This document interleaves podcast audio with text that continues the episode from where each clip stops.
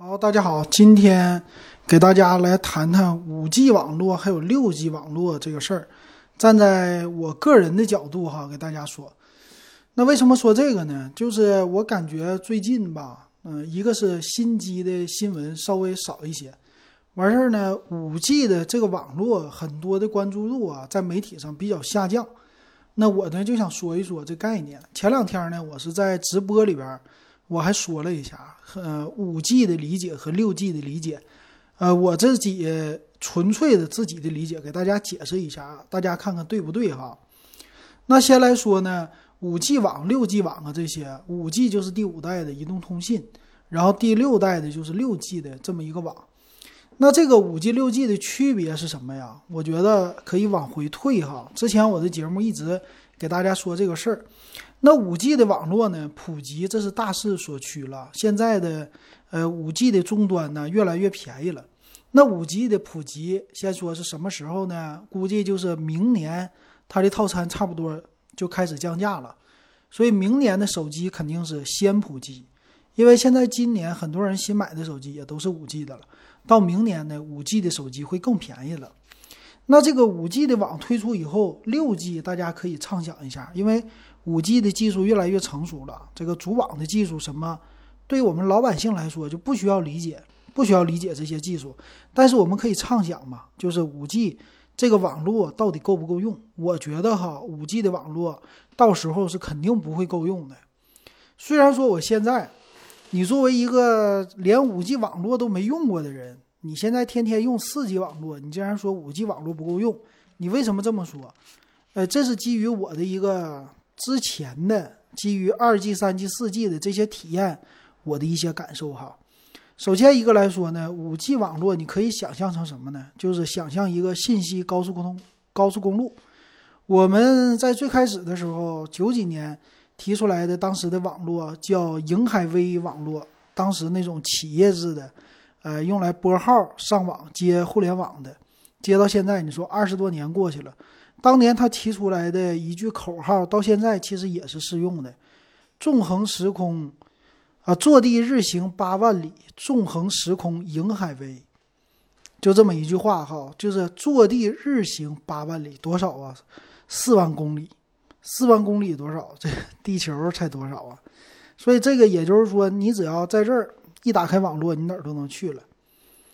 那现在呢？我的感觉哈，地球上的人类，他们确实现在已经变得非常非常的接近了。为什么这么说呢？现在整个地球的文化是趋同的。虽然说你说，呃，你们家有什么这个外国的文化，我们中国的文化啊，有咱们说中日韩亚洲文化、非洲文化，有哪里的文化好？但是因为手机的出现，因为互联网的出现。尤其是一些超级的互联网的 APP 的这些的出现，现在造成了什么呢？就是全世界大家听的歌、用的软件，包括一些思维的模式是一模一样的。比如说，今年我们现在经历的这次的疫情，全世界的人他们都经历了疫情，对吧？全世界的人有共同的记忆，只不过是说这个每一个国家的疫情有高有低。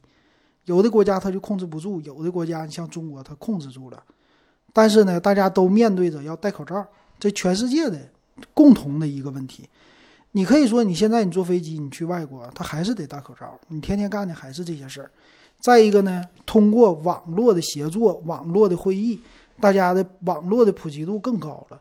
你现在上网课，他不是说你上网课，也不是说中国人上网课，而是全世界的人全都上网课。全世界的小孩都面临着上网课的问题，而且不光是上网课的问题吧，也有就是在家里边憋屈的问题。这个我看了国外的他们的一些拍的小视频哈，就是在家里边公司不能去了，在家里边办公，办公的时候呢，经常造成的问题就是我掉线了，掉线了，这边说着说着话呢，同事开着会呢，那边咯儿卡壳了，卡了半天黑了，黑了一会儿又出来了。就这样的，他们特意编了一首歌，就是在家办公多么的，多么的，就是卡顿啊这种的。所以这是全世界的一个需求。还有呢，我们管这个互联网叫信息高速公路，这是很久以前提出来的概念。现在还是这概念。这个信息高速公路由于疫情的关系阻塞了，堵车了。比如说疫情期间哈，大家都在家里边上网，突然就发现了 YouTube 呀，就是这些视频类的网站，他们的带宽不够用了，甚至他们开始限速。限的是什么呢？就是你的视频的刚开始，比如说全高清，给你降到标清，反正能让你看，但是给你限速了。为什么限速？大家看的人太多，服务器承受不住这样的压力。所以这样的话，一下子在今年哈，整个的互联网就变得更加普及了。啊，可能以前不需要上网的人，现在必须上网；以前延迟上网的人，现在必须马上上网。所以造成了整个网络通信的一个阻塞。那这个也是一个坏事，也是一个好事。坏事呢，肯定是大家被逼着上网，没办法，又造成很多麻烦。但是好事儿呢，就是对于下一代的网络的需求量是大大增加。所以，作为那些主网设备的厂商，你尤其咱们中国的华为、中兴啊这些提供基础网络设备的厂商，今年按理说他们的业务应该下降的少，增加的多。尤其是未来的两三年之后，他们的业务量增加会更大。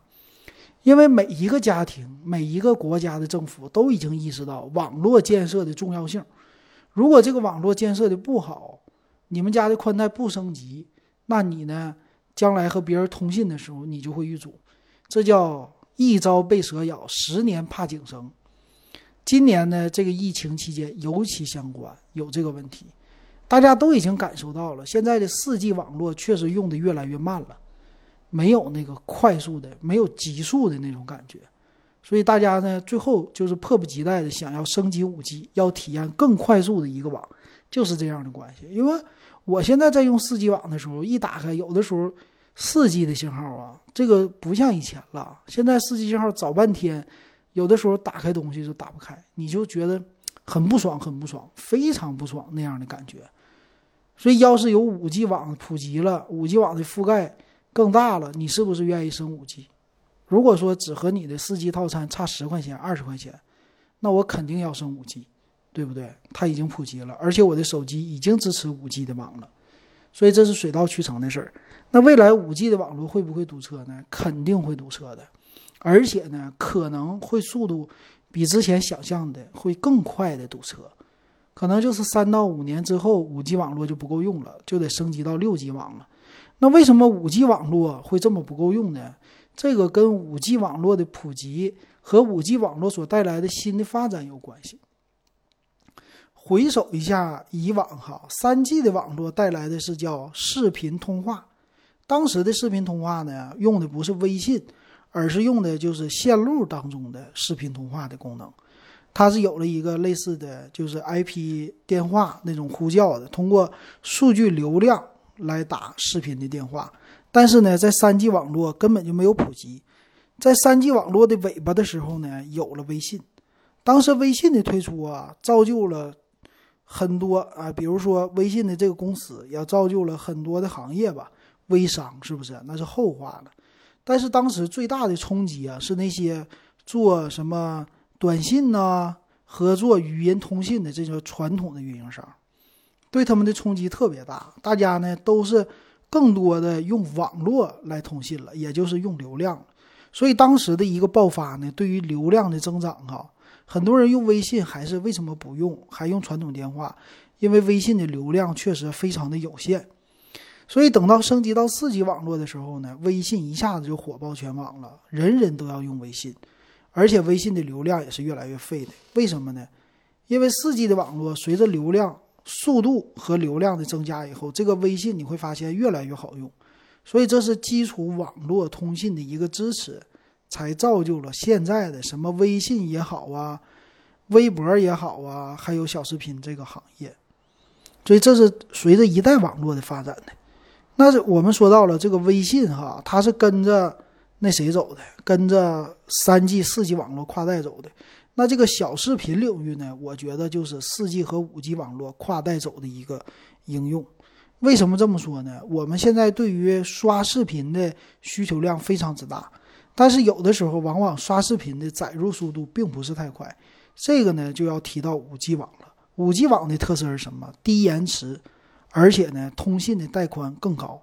所以对于日常以前我们的是发语音的需求、发图片的需求，现在变成了视频流的一个需求。这个视频流可以说是以前，比如说发语音、图片的多少倍甚至几十倍的一个流量消耗。但是呢，五 G 网络可以解决这个问题，你刷的时候可以更快的速度载入。所以对于用户来说呀，刷这个小视频体验会比以前更好。用五 G 手机，这是它的最大的一个特色。还有刷别的东西速度也会更快。所以，我们对于五 G 的网络，应该是人类哈天生的，它会非常快速的适应的。人类适应能力太快了，越是新产品，越是速度更快的，越是比之前体验更好的东西，人类就是越是特别快的接受。那未来的六 G 网络呢？解决的应该是五 G 网络遇到的问题。但无论是将来到七代、八代、九代、十代，永远解决的一个问题就是信道的扩展，也就是说带宽的增加。这个问题是必须一直不断的来解决的。为什么这么提出呢？因为现在很多的这些容量啊，设备的容量越来越大，这也是随着时代呀这些科技的发展，我们往前推个二十年。当时我的硬盘多大？一点二个 G，够了。一个程序多大？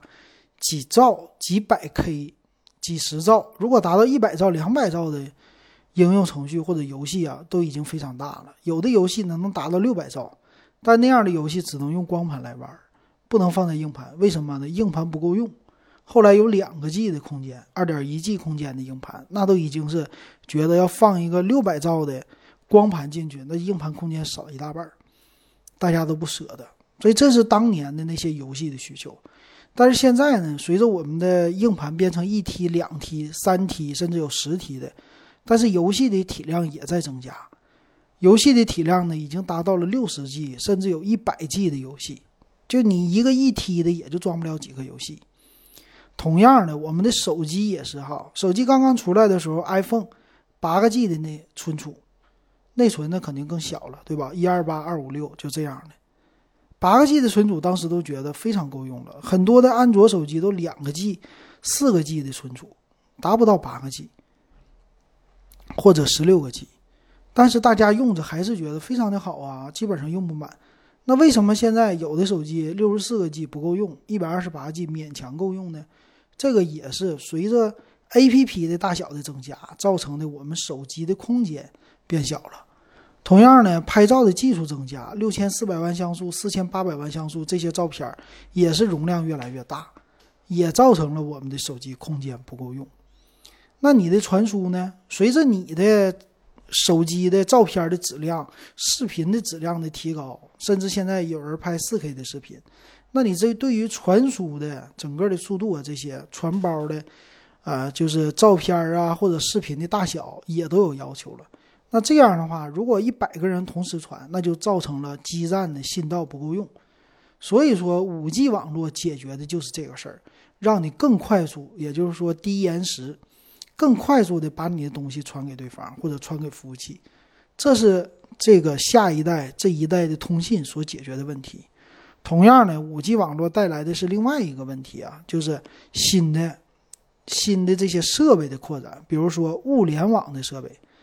其实，在三 G 网络的时代、二 G 网络的时代，我们的共享单车，实际四 G 网络初啊，这不算，算是三 G 网络的末尾。我们的共享单车这些共享的设备是最早的物联网的东西，对吧？大面积普及的物联网，咱也不能说它是最早的物联网的这个物件，那不能这么说。但是，它是大批量普及的，每一个这个自行车的厕所里边都有一个手机卡。要都有一个通信的东西，所以你对于基站来说，自行车堆在那儿是多少台？成百上千台的堆，那对于这些基站的要求那就特别大了，对不对？基站往往造成一些阻塞，所以有的时候你开共享单车会觉得它的定位啊或者开锁速度非常慢，那它用了什么呢？用了蓝牙的技术，让你快速开锁，减少这些基站呐什么的压力。那最早一批的摩拜共享单车呢，用的是二 G 网络的卡，后来呢，我不知道是用四 G 还是用三 G 的了，但是肯定是比之前更好了。但现在每一台电动车里边还是要有一个芯片的，还是要有一个手机卡来负责通信的，也就是和你使用一样的基站，它没有特殊自己的基站。所以对于基站呢，它的要求是更高的。那五 G 网络呢，随着这些物联网的设备的发展，会有更多的东西出现的。比如说，在你家里，在你的办公的场所。在这些一些办公的大楼里边，有更多的智能设备，他们在运行，他们通信呢都是通过五 G 网或者 WiFi 网来进行。也就是说，对于这些网络的消耗啊，由以前的那些每一个人的个人终端的移动设备，现在已经慢慢演化到所有的设备都要网络，都需要联网，也就造成了这个网络会很快的阻塞的，很快的就是变满的。所以你不要指望说五 G 的网速你现在用的多快，将来也是多快，不会这样的，你只会用着越来越慢，不会用的越来越快，因为占这个信道的人太多了。这是我对于五 G 网络的一个看法。虽然说我到现在还没有用过，但我想啊，它还是在用起来的时候，在五 G 网络明年、后年或者大后年啊，肯定会出来一些新的应用的 APP。这些 A P P 呢，会取代于现在的某些 A P P，比如说小视频类的，比如说交友类的这些。虽然说也是交友的，但是，啊，它的这个小视频什么这一类型的东西啊，有可能会被替代，甚至很快的消亡。但是这个预测我是预测不到的，但我能预测一个啊，就是现在 V R 技术慢慢会随着五 G 而普及起来，这个和现在的手机的处理能力啊、屏幕啊。还有五 G 的网络的发展是息息相关的，包括未来的六 G 网，我觉得可能是 VR 的应用会更多。那什么叫 VR 呀？虚拟的现实技术。虚拟现实技术可不仅仅就是你头戴一个眼罩这种东西哈，它可能未来在各个方面都会有这种技术的出现。比如我们知道的医疗领域，医疗领域的 3D 建模，对于现在啊很多新冠病人来说。呃，医生看你的 CT，或者增强 CT，或者是叫 MRI 啊，就是核磁共振呢，是吧？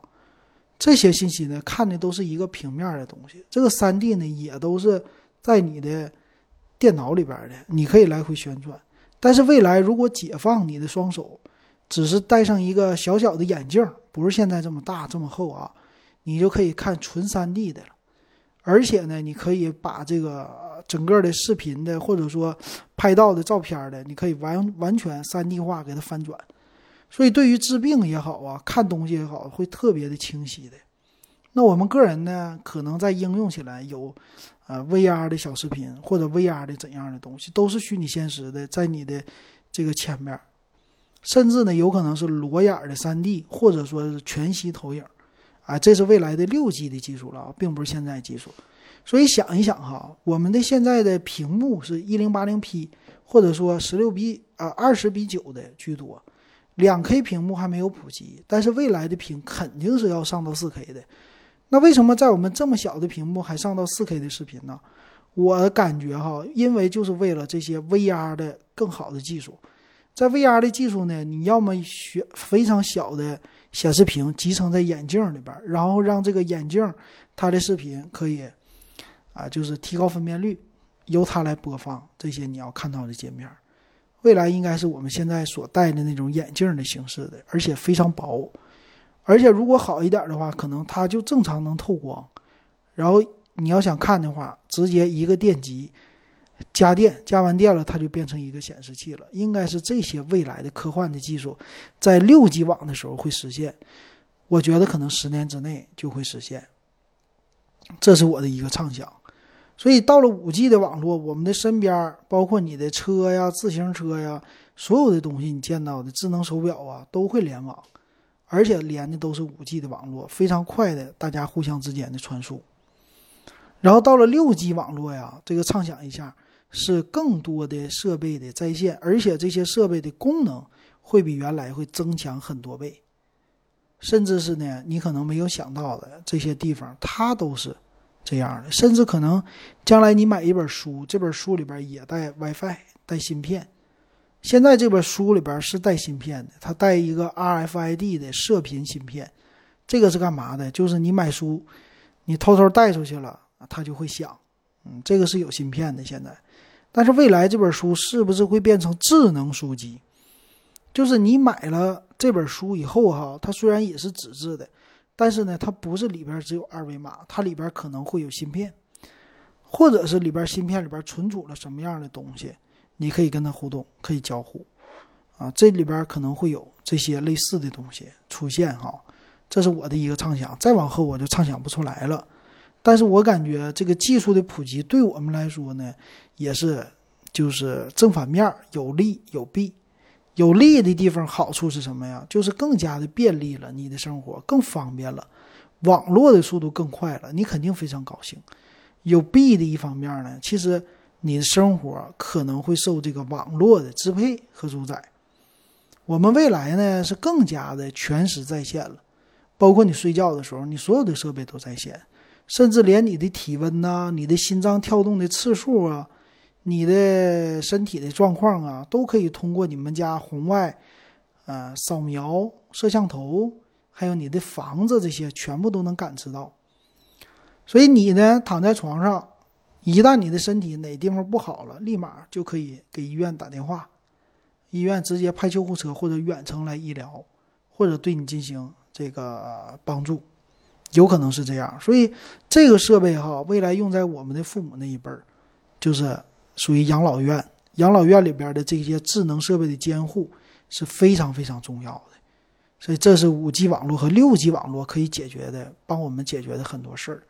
所以未来呀，这个科技的发展肯定是越来越好的，生活越来越便利的。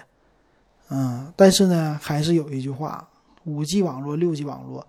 该堵该堵还是堵，你还是会觉得慢。只要用一段时间，你就会吐槽它太慢了，赶紧升级六 G 网吧。这个世界呢，现在很多的事儿就是这种的，来回的重复循环。